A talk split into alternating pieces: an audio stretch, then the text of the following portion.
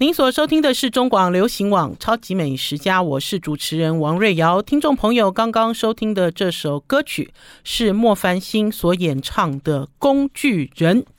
今天呢，《超级美食家》要在空中跟大家介绍两家在台南最值得排队、最值得排队等候的餐厅。呃，排队不一定有。我老实讲，一家呢就是阿裕牛肉，另外一家呢就是知味台菜。呃，阿裕牛肉我很熟悉啊，因为阿裕牛肉呢，在很多年前那个时候，我还在中国时报服务的时候，我采访了阿裕牛肉。然后我记得那一年呢，阿裕牛肉呢还在一个呃很小很小的一个。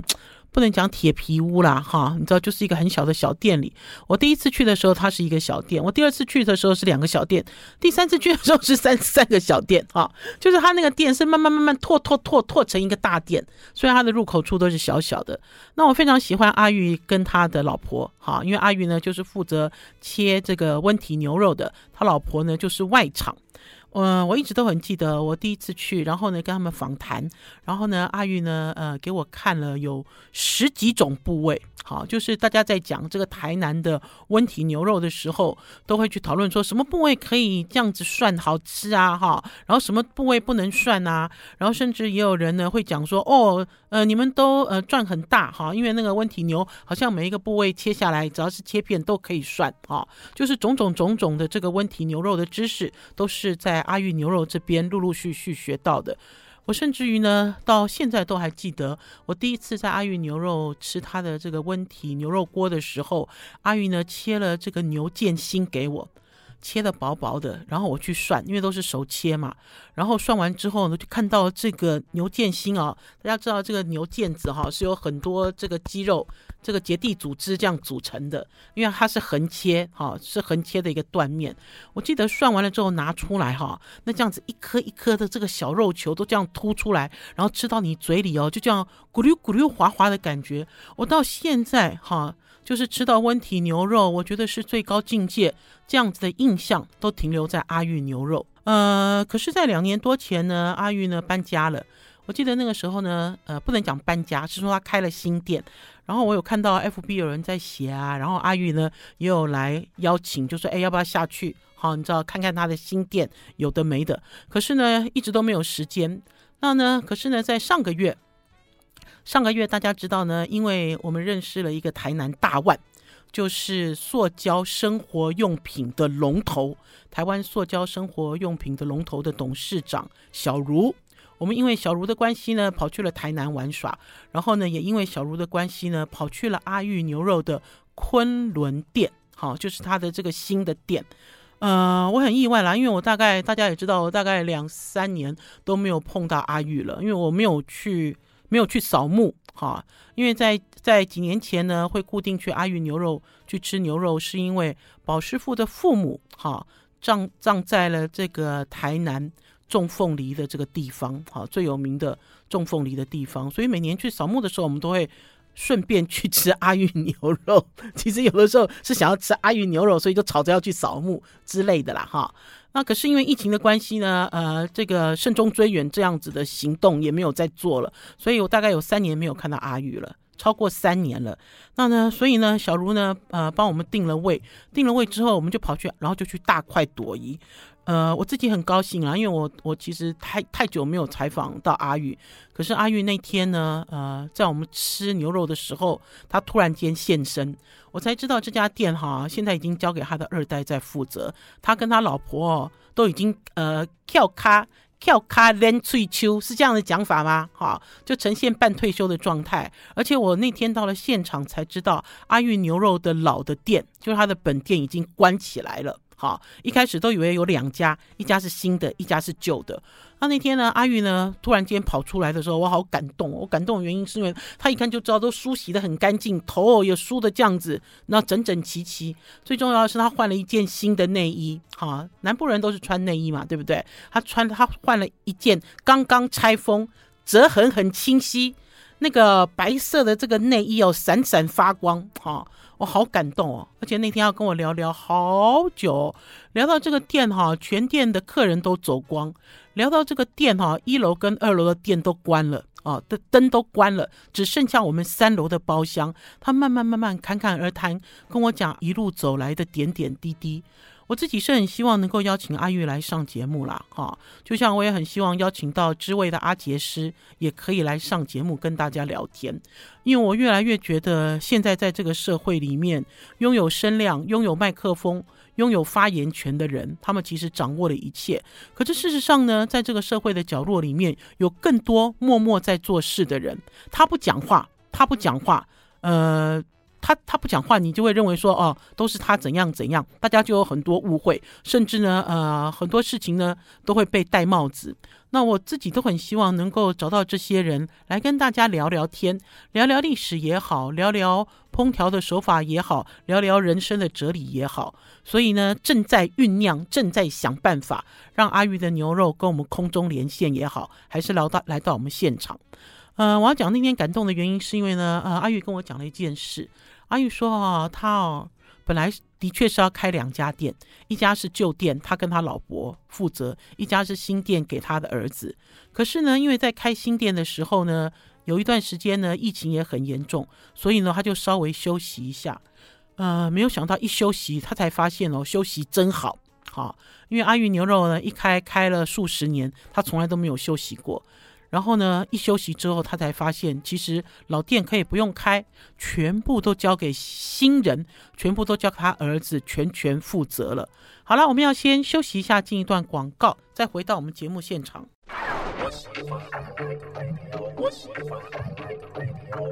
我是王瑞瑶，您所收听的是中广流行网超级美食家。我先讲一下哈，因为呢，呃，有关于阿玉牛肉的影片，两支影片，包括呢，呃，我们在吃牛肉的时候，还有呢，还包括一些访谈。哦，不止两支影片啦，在 YouTube 上还有包括我没有剪哈，我故意一刀未剪，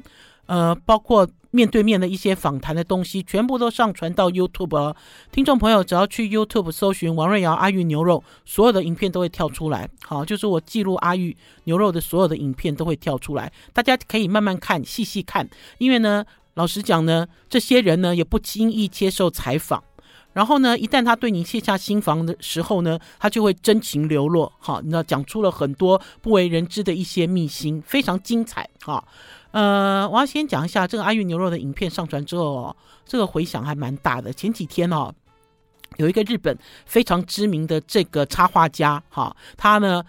转发了我的影片，而且还 tag 了我。我一看之后，哇，我好高兴哦！因为呢，在这个新店昆仑店的一楼，一楼就有一整面墙，哈，就是这个日本插画家他所画的，画阿玉牛肉，然后画台南小吃。这个插画家还蛮有名的哈，因为他经常来台台北，哎、经常来台湾，然后他很喜欢，就是把他的所见所闻画出来。哈，阿玉说呢，他当初要开这家店的时候，就特别去找他，好，就透过关系去找他，看能不能让他。使用这张照片，结果呢，这个插画家呢就很大方的，哈，就让阿玉使用，所以在那面墙很精彩哦。他呢画出这种这种市井小民哈，很开心吃东西的感觉。我现在如果可以的话，我一边讲，然后一边找这张照片给大家看。好，我已经找到了。来，如果听众朋友呢有透过我们现在的呃直播，就可以看到阿玉站在这个日本插画家前面。的这一幅墙壁的墙壁这边，然后它中间呢，就是在画阿玉在切牛肉哦，好有温度的感觉。呃，其实觉得好吃的东西，哈，其实呢，呃，就是一种国际语言，哈，也不用啰嗦太多。就像呢，也有人都一直在讲什么米其林啊。都瞎眼，看不见台南的这个，看不见台南的那个。好啦，瞎眼也罢，哈，识货的人自自动会找上门。我要讲一下我对于新店的感觉，然后这次在这里也特别跟大家承认，要去吃不能定位，你一定要排队，而且就在他的大门口排。可是呢，阿玉呢这次呢花了三千万买地。呃，盖了一个大概耗资超过上亿吧，哈，盖了一个阿玉牛肉，一个像是美术馆一样的专卖店，在它的后卫区里面哦，很舒服，哈，它呢不会让这个等的客人呢站在外面吹风淋雨，哈，呃，还有呢，它的这个停车场也盖很大，哈。我我一开始走到这个阿玉的牛肉的这个昆仑新店的时候，我想说，我怎么搞的有一种这种怡兰祥宴铁板烧？有没有怡兰祥宴铁板烧也是啊？我有跟听众朋友分享过，我去的时候新的店我去的时候，我说这是到了交流道的休息站了吗？你有一个这样子的错觉啊，因为你放眼望去都是停车位啊。我觉得他有一些东西是按照客人的这个角度来设计，然后可是最重要的呢，他这家店呢，为了要永续经营，阿玉花了很多钱在防治噪音，在防治污染。哈，就比如说他防治的是呃料理的时候发出来的吵闹的声音，好，他这件事他有做，然后还有就是空气的污染。还有水的污染，他全部都做到位。因为呢，他觉得要做到台南、台湾，甚至全世界最好的温体牛肉火锅，有一些。标准他自己要把它拉高，好，那当然他自己也承认，他说他在盖这个新店的时候呢，哦，好多人来找麻烦哦，好多人都每天都盯着他，你知道看他有出什么错误，好，阿玉这个人好好强，阿玉就说他把它做到最好，好，他就是要这样子开一个你不相信好的一个温体牛肉的专卖店。呃，我那天我那天的确是用了一点特权了哈，所以我没有排队。好，我真的很老实讲，因为大家知道我跟这个小茹哈，呃，这个很厉害的，也是台南台南很厉害的这个扛把子，塑胶界的扛把子，他帮我们定位，我们就跑去阿鱼吃牛肉，然后就坐在他的 VIP 室，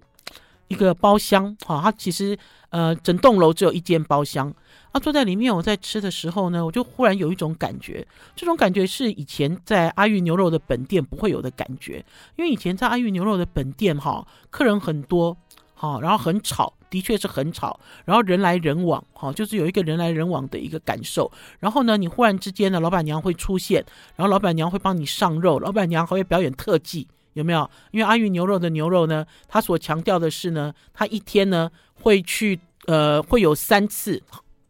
这个呃温体牛肉送进来，所以它的牛肉都没有泡过水，生牛肉生的时候没有泡过水，死的时候也没有泡过水。所以当它这个牛肉切片之后哈，排在盘子里呢，它可以翻转它的盘子，牛肉不会掉下来，就是这样子的特技表演哈。我第一次看到也是在阿裕牛肉看到，而且是他老婆亲自表演哈。可是我自己呢，来到他的新店，虽然少了阿玉他们夫妻，可是我觉得这个店上了轨道了哈。而且呢，这个店呢会觉得呢有更多更多的标准化，比如说他们的店长哈，他们的店长艾斯，如果我没记错的话，他的这个英文名字叫艾斯，他出来讲解他的菜。然后呢，有一些东西以前在阿玉的老店是隐藏版美食，比如说热炒，他们以前其实不太会推荐你吃热炒，因为你吃火锅，你吃这种牛肉汤哈，你就觉得很过瘾，过瘾到不行了哈，你根本就不会再去想别的菜哈。然后最重要的是。空间环境，空间环境，因为是全新的店，所以非常干净哈，清新哈，而且呢，它的动线也很清楚。我为什么要讲动线很清楚？因为到了这个到了台南去吃这个温体的牛肉，大家都知道嘛，这个牛肉火锅它都会有一些所谓的不成文的规矩，比如说卤肉饭是随便让你吃。好，随便吃的卤肉饭，然后呢，这个酱料里面的味碟的这些东西也随便任你拿。好，那所以呢，在早期的时候呢，因为它都集中在一个地方，然后呢，呃呃，比较没有 organize，可是现在没有，现在它分成三层，好，三层都很宽敞、明亮，而且明亮而且干净。好，我们要先休息一下，进一段广告，再回到节目现场。I like 我是王瑞瑶，您所收听的是中广流行网《超级美食家》。今天跟大家介绍台南最值得排队的两家餐厅。第一家餐厅就是阿裕牛肉。刚才在上一阶段讲哈，因为呢，我以前早期去阿裕牛肉，在吃他的火锅的时候，因为我有对他做一些采访，所以阿裕跟我很熟。哈，或许你会认为说，瑞瑶姐你都吃特权。我的确，呃，承认哈，有一些店的确是看到我就对我特别好，然后甚至有人讲说，哎，你去阿云，他给你的肉跟我去的时候吃的肉都不一样，这样的讲法我有听过。可是我觉得到了新店之后哈。呃，我我其实不认识他儿子了哈，然后甚至于他有两个侄子也负责切肉，我也都不认得哈。那所以我觉得有一些东西，比如说很明确的，我感受到汤头的这个一致性哈，然后肉品的一致性好，然后环境的舒服，然后最重要的是它的热潮让我眼睛为之一亮好。啊、呃，老实讲哦，那天哦，我也没有吃到腱子肉。然后呢，那天呢，我们在地有一个朋友，就是 Mobile 零一的老板蒋大。这个蒋大说他来阿宇好多次都没有吃到牛舌，他都快哭哭了。结果那天呢，我们到了现场也没有牛舌，哈，就是呃部位，就是他这个牛的这个部位肉比较少的部分，我们还是吃不到，哈。可是关键是在于每一个东西我们都好满意哦，好，而且我觉得标准化这件事很重要了，哈，呃，才不会被人家讲说，哎，这都是要靠特权才吃得到的点。那这一点呢，我自己很开心，哈。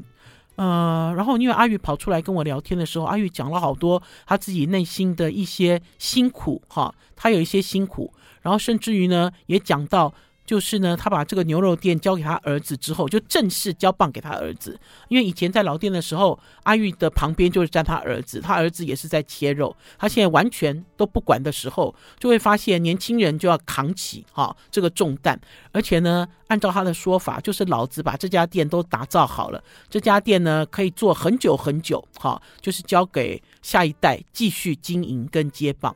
很舒服的一个感觉。好、哦，我其实。在前一阵子有跟听众朋友聊到，就是呢，当我们在看到米其林的这个指南来到了呃亚洲国家哈，甚至来到了我们台湾，他用一些观点来评价美食的时候，我们都会觉得愤愤不平。愤愤不平的原因是因为呃，我相信他走遍全世界各地哈，如果这些评审。如果这些密探他们吃的东西够多，他们看的东西够多，就知道台湾，尤其是在台南，有一些美食是二十四小时在轮转的，哈，它不是你想吃就有，哈，也不是说你花钱就有，哈，而且甚至于呢，可以把一条牛，哈，做一个充分的利用。我相信他走遍世界各地，应该也是没有这样子的经验，可是竟然不会被看中。的这个的确是令人家感到愤愤不平。可是对于我来讲呢，我会慢慢慢慢释怀。释怀的原因是因为你最好不要看到，好不好？现在都已经排不进去了。如果呢，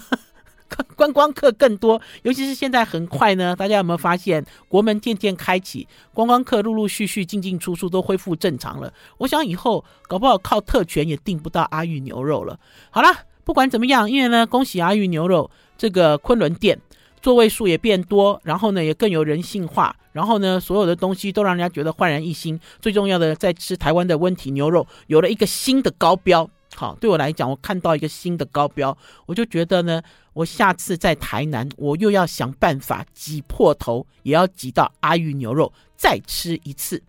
呃，第二家要跟大家推荐的是台南的知味，这个知味哈，呃，之前它的名字叫知味料理馆。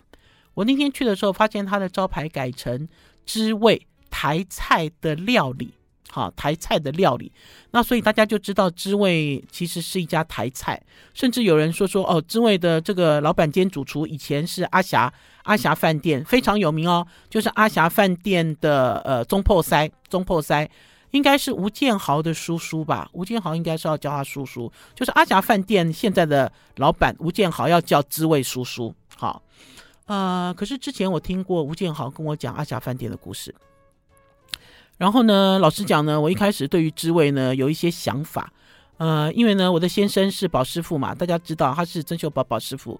呃，我其实，在厨师界里面，我非常关心厨师的一些状况，也很了解哈台湾厨师界的一些辛酸。然后呢，我最不喜欢听到的一个消息就是你刚掉店了哈，就是。我今天在这里给你做一做，然后隔天我就走了，甚至我隔天走的时候带了一批人走。好，我最最最最最不喜欢的厨师就是这一种。好，然后呢，呃，应该是讲说我最不喜欢的厨师是吝啬分享的厨师。好，然后另外一种厨师就是这种很自私的厨师。所以呢，在我的印象中呢，都认为知味台菜的这个老板阿杰师就是一个给人家吊吊一腮胡，吊吊一腮胡。可是那天呢，也是一样，因为我那天呢跟阿玉在聊天的时候，阿裕有跟我讲到阿杰斯，我就发现，嗯，怎么跟我之前得到的资讯其实不太一样，哈，因为他们是蛮好的朋友，甚至于呢，阿玉说想要去包包场，因为一天只开两桌，那所以呢，我产生兴趣，然后呢，也是一样，透过了这个台南的大万帮我们订了两桌，就是直接包场，哈，在呃上上个礼拜我们就跑去吃了。吃完之后，他的菜呢，我深受感动。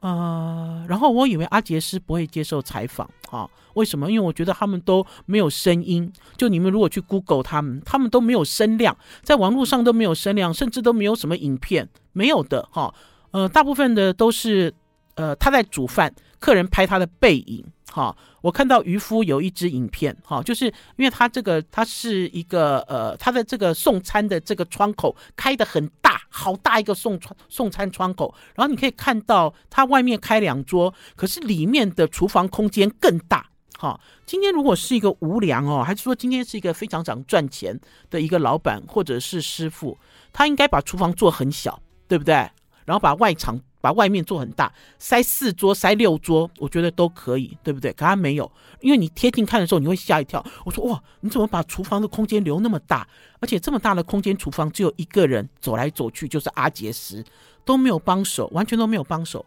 呃，啊，因为只有晚上开开两桌，阿杰斯说他中午十二点就来备料，好，就他等于是已经工作六小时，然后等客人来吃。我们那天离开的时候已经十点了。回到这个饭店，我整个晚上都不能睡觉。哎，听众朋友，我有的时候就是这样很兴奋，因为我看到了阿杰师怎么样生炒鳝鱼，就是台南的生炒鳝鱼。我自己觉得我好激动，我激动的原因是因为，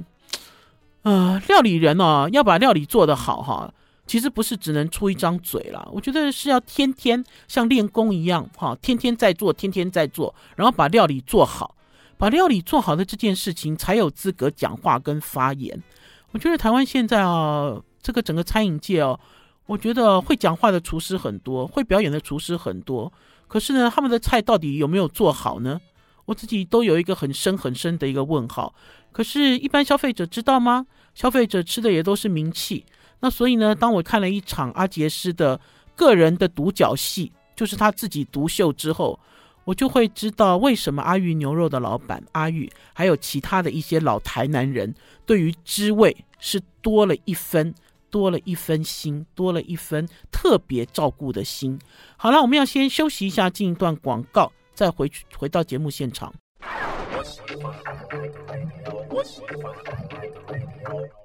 我是王瑞瑶，您所收听的是中广流行网《超级美食家》，厨师的舞台当然就是厨房。我到了知味吃了它两万元哈，我要跟大家讲，因为要清楚讲出这样子的价钱哈，一桌十人哈的这样子的一个传统的台菜，为什么我会有感而发？是因为在在前几天呢，我跑去了洲际食铺哈，有人揪团，我实在是太好奇了，所以我跟宝师傅两个人呢就主动挤进去蹭进去哈，去台北非常知名。仅次于喜相逢的周记食铺的私厨去吃了一顿饭，呃，不管吃的内容物是什么，我跟宝师傅一个人付，每一个人都付了四千五百元，哈、啊，所以等于是两相比较之后，我心里的感触更多了，呃，可是回过了头来，我们来讲滋味，哈、我觉得今天要集中焦点。我就讲说，一开始我对于这种掉价的厨师开的餐厅，我一点都不感兴趣。就像呢，有一些厨师呢，到了米其林餐厅做了几个月，出来开店，就说他是出自米其林餐厅这样子的厨师的餐厅，我也不感兴趣。好，呃，可是我去了知味之后呢，深入那天吃完饭之后，跟阿杰师在聊天，我才发现阿杰师很健谈啊，而且阿杰师很爱表演啊。因为呢，我有一段影片呢，第一天上传到呃我的这个。YouTube 呃，超级美食家 FB 的这个频道里面，不到十二个小时，看的人就已经将近三万人了。好，因为这段影片之精彩的，为什么？大家有没有看过生炒鳝鱼？大家到台南都要吃炒鳝鱼嘛，对不对？甚至会跟你分享什么名店、什么名店之类的。可是我真的要跟大家承认，我对于阿霞饭店哈，在很久很久很久以前，那个时候我父亲还在世的时候，那个时候算是家族旅游的时候，我们有跑去阿霞饭店吃饭，吃了一整桌。我对阿霞饭店的两个东西印象最深刻，一个就是生炒鳝鱼，另外一个就是它的甜汤。哈啊，这两个东西都在我的。这个脑海里留下深深的印象。我没有吃过这么好吃的鳝鱼哈，又大片，然后每一片都这样翘翘弯弯的，一看就知道是生炒的嘛哈。它其实不是熟鳝，还是说已经处理了很久，嗯，这个鱼肉的组织都已经有一点僵化了，没有哈。它所以才会炒出这样子的镬气，这样子的香味。可是当我那天在滋味，我看到我本来是在吃东西，一抬头我说哎，厨房怎么起火了？这是我第一个反应，因为它有个很大的送菜口嘛。我说：“哎，厨房怎么起火了？”我赶快冲到前面去，然后我就看到了阿杰是在炒鳝鱼。那呢，他很坚持哈，因为呢，两桌等于是一桌一盘单独炒，就是因为他单独炒，所以我才完整的记录他第二次炒鳝鱼的过程，前前后后，包括他开火热锅投料，哈，开火开大火去热锅，就热了一分半钟。我那时候在旁边录影的时候，我心想说：“天啊，要烧起来了！阿杰师你在干嘛？”因为他把火打开之后，他就走来走去。听众朋友，他就走去调。调那个综合调味料，然后就走去抓那个鳝鱼哈，你知道弄鳝鱼片，然后去称重。我想说，阿杰师，你后面火开着诶，而且是大火在空烧锅子诶。然后等到他回过头来之后呢，他开始加油，然后呢炒鳝鱼，到鳝鱼起锅花了不到四十五秒，一盘鳝鱼就已经炒好了。而且呢，当他把这个鳝鱼呢铲起来，用勺子铲起来放在盘子上的时候。还在着火，听众朋友，等于是这一道菜是与火共舞。我那个时候我就问宝师傅啊，我说这招中菜有吗？宝师傅说这招当然有啦。他说这招其实很常见呐，你知道这就是镬气啊。广东师傅也常出这招啊。可是宝师傅告诉我了一句话，宝师傅说可他说他不敢这样炒。我说为什么？他说因为很危险呐。他说他那个整个锅都烧到通红。所以这个锅子都变形了，哈，就是它都烧到通红了，然后才去投料，哈，所以一般人不会这样做。除了这个之外呢，如果你的控制火候没有控制好，食材会焦掉。你拿到的不是镬气，你拿到的是焦苦味，然后还有就是它有一个很重的火油的味道，就是一个不悦的这种火已经氧呃，就是油已经氧化的味道。可是关键是在于在那一盘的生炒鳝鱼都没有啊，这个炒鳝鱼哦也突破了我对于这个台南炒鳝鱼最好吃的一个高标，就又往上又晋升了一级。好，那我就讲说我那天吃完了之后。我呃，因为阿杰师站在外面嘛，哈，然后我们就想办法蹭出去，看他愿不愿意接受我们访谈。结果蹭出去之后，发现哦，阿杰斯好高兴，一直在跟我们聊天，跟我们聊这个阿霞饭店的历史，然后呢，也跟我们聊他自己开滋味之后的点点滴滴，然后也有更多跟我们聊料理。就像我们在跟他聊这个炒鳝鱼的时候，都会认为说他会不会不愿意讲啊？哈。呃，可是我已经偷拍啦，听众朋友，因为他的这个开放式厨房的这个这个就是这么大啊，我就我都是拍他的背影嘛。渔夫也是啊，渔夫也是拍他的背影啊，因为他就是背对着，就是四十五五度角背对着外面，好做菜给客人吃嘛。可是我发现，在问阿杰师的时候，对于料理的细节，他是巨细靡遗讲给我听。哈，因为呢，就我拍摄的角度来看，我看不到整个铁锅已经烧红了，就跟你要打铁一样，打铁的时候不是铁也要烧红，你要打它，它才会变形吗？然后，可是，在阿杰师的角度里面，他已经看到整个锅底黑色的锅子已经变成红彤彤的时候，他才投料。哈，那所以呢，呃，他不讲我也不知道，对不对？他讲了之后，我才恍然大悟。而且阿杰师还在讲哦，他说这个生炒鳝鱼哦。呃，一定不要让火灭掉。好，当然他有讲说，有时候火也会灭掉了。你一定要让它哈全程都在大火中。好，那因为我录到了，我收录到了哈，然后我就上传在我自己的频道里面。听众朋友一样可以在 Google 里面用关键字去搜寻这段非常精彩的影片。好，我让我深受感动的影片，也让我觉得说，一个老师傅一辈子都站在厨房里，应该要得到他应有的尊重，而且要让。更多的人认识他的辛苦，而不是大家会讲说哦，好难订哦，这个餐厅好难定位，只有两桌，甚至于还有听众朋友留言说他这是饥饿性行销啊，我不会这样认为，因为他一桌那样子的菜，呃，收我这样子的价钱，我不觉得他是什么所谓的饥饿性行销，因为要赚这样的钱对他来讲也太辛苦了，好吗？而且他也可以做得很暴利，比如说呢，他可以用半成品做。我我的确在知味哈，吃到我这辈子我觉得吃过最好吃的粉肠哈，我都不喜欢吃粉肠，从宜兰吃到台南我都好不喜欢粉肠，可是我那天吃到他的粉肠，我也我也我也醒来了，我说哦，可以这样子这么好吃哦，然后甚至是烤乌鱼子，你就会认为说烤乌鱼子这个好像也是到了台南很平常嘛，大家都会做，可是它的乌鱼子会黏，不但会黏，完全都没有腥气哈，它没有腥味。有的时候乌鱼子会粘啊，它就是把腥味粘在你的牙缝里啊，不是吗？那所以呢，在这个料理的细节，甚至这个做菜呈现出来的这个整个感受，都让我非常感动。一个老师傅现在还站在厨房里面，天天这样子炒鳝鱼，这个火这么大，听众朋友，两只手哈、哦，还有脸的这个汗毛哦，都被烧光了。我要跟大家讲，你这样摸下去都没有毛，因为他天天哈、都站在火的旁边，跟火一起对抗，然后呢，料理出这么美味的好菜，光溜溜的双背。休息一下，再回到我们节目现场。I like 103, I like radio。我是王瑞瑶，您所收听的是中广流行网《超级美食家》。刚刚我跟听众朋友讲哈，因为呢，我去了台南，吃了我觉得此生最值得排队的两家餐厅。一家是阿玉，一家是知味台菜。嗯、呃，我刚才有讲说，我回到了饭店之后，我都睡不着觉。哎，我睡不着觉的原因是我心里都在想，就是、呃、台湾这些料理的传承。嗯、虽然呢老店也还在，然后呢，呃，知味算是比较新的店，知味开了十年，可是对于味道这件事情，嗯、呃，要怎么样去传承跟追究呢？怎么说呢？我虽然吃到了阿杰师很美味的料理，我也知道这些料理，呃，阿霞饭店做不出来。可是呢，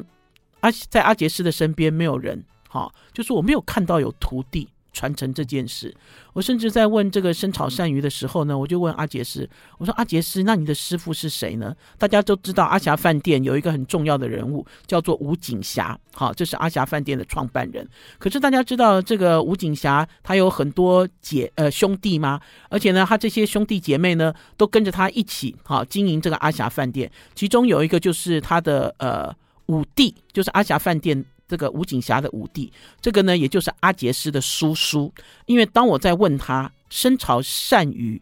到底是谁教你的时候，他用手一指，指到门口店门口的一张照片。这个店门口的照片有三个人，好，其中有一个是吴景霞，我当然知道，好，因为吴景霞，呃，这个阿霞，好，名气很大，而且我也看过他几次照片。因为呢，呃，有出书嘛，对不对？可是呢，呃，在最右边哈，最右边呢就是阿杰斯。可是最右边的阿杰斯我不太认识，因为那个时候的阿杰斯哦比较年轻，年轻很多。现在阿杰斯哦比较瘦，好瘦。阿杰斯他呢用手一指一指的时候呢，他就说：“哎，你看中间这个，中间这个就是他的师傅，哈，就是吴景霞的五弟，叫做吴寿春，哈。”他就把他的师傅哈一指指出来给我看，他说这个就是跟他的叔叔学的，他的手艺是来自他叔叔。可是问题是这样子的手艺可以传承吗？好，我看起来我就有一点烦恼哈，因为看起来是没有，而且甚至于是连记录的人都没有哈。因为呢，大家上网去看，他也没有出书，他也没有做什么。好了，大家如果现在追上我们的影片，就可以看到。还是很年轻时候的阿杰斯吴明吴明杰，中间这位哈，这位就是他的师傅，也是他的叔叔。哈，呃，那天在现场吃东西的时候呢，吃到了几道菜，也让我很颠覆。哈，我要先跟大家讲哦，生炒鳝鱼本来就很好吃啦。我以前呢，爱上生炒鳝鱼，其实是在阿霞饭店。我来到了知味之后呢，看到它的制作过程呢，我更是肃然肃然起敬。好，肃然起敬。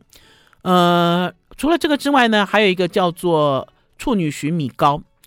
呃，老实讲，在台南哦，比如说吃了阿霞饭店的这个红蟳米糕，也吃了不止一次了哈。我嗯，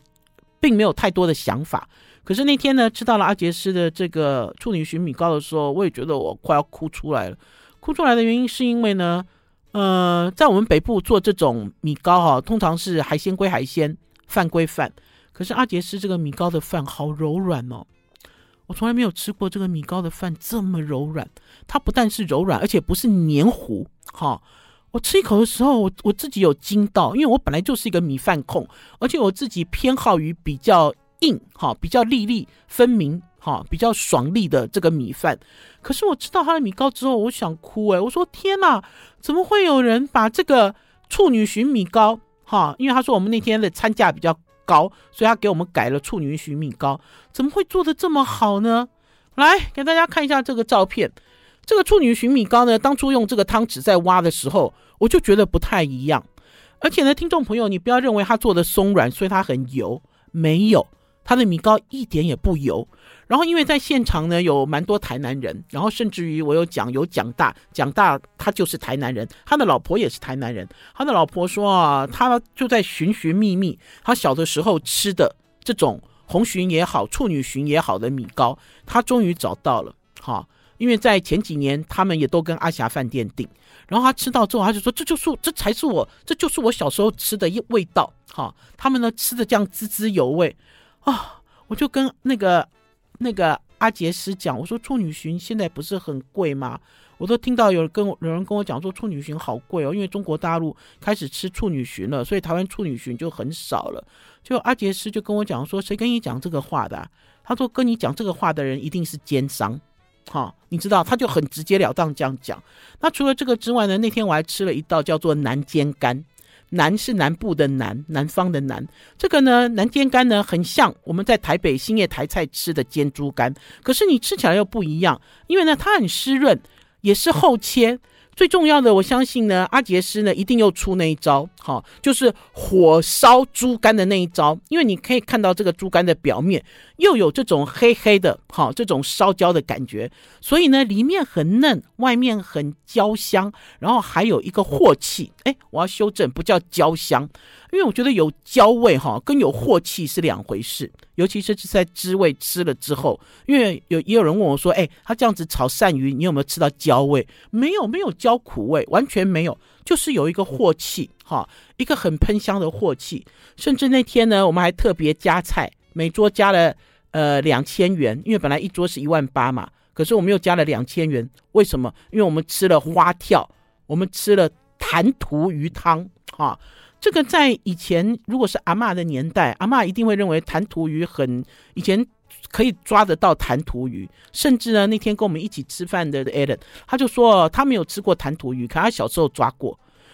那天呢，在这边吃弹涂鱼的时候，阿杰就讲了，阿杰师说这个鱼哦越来越少，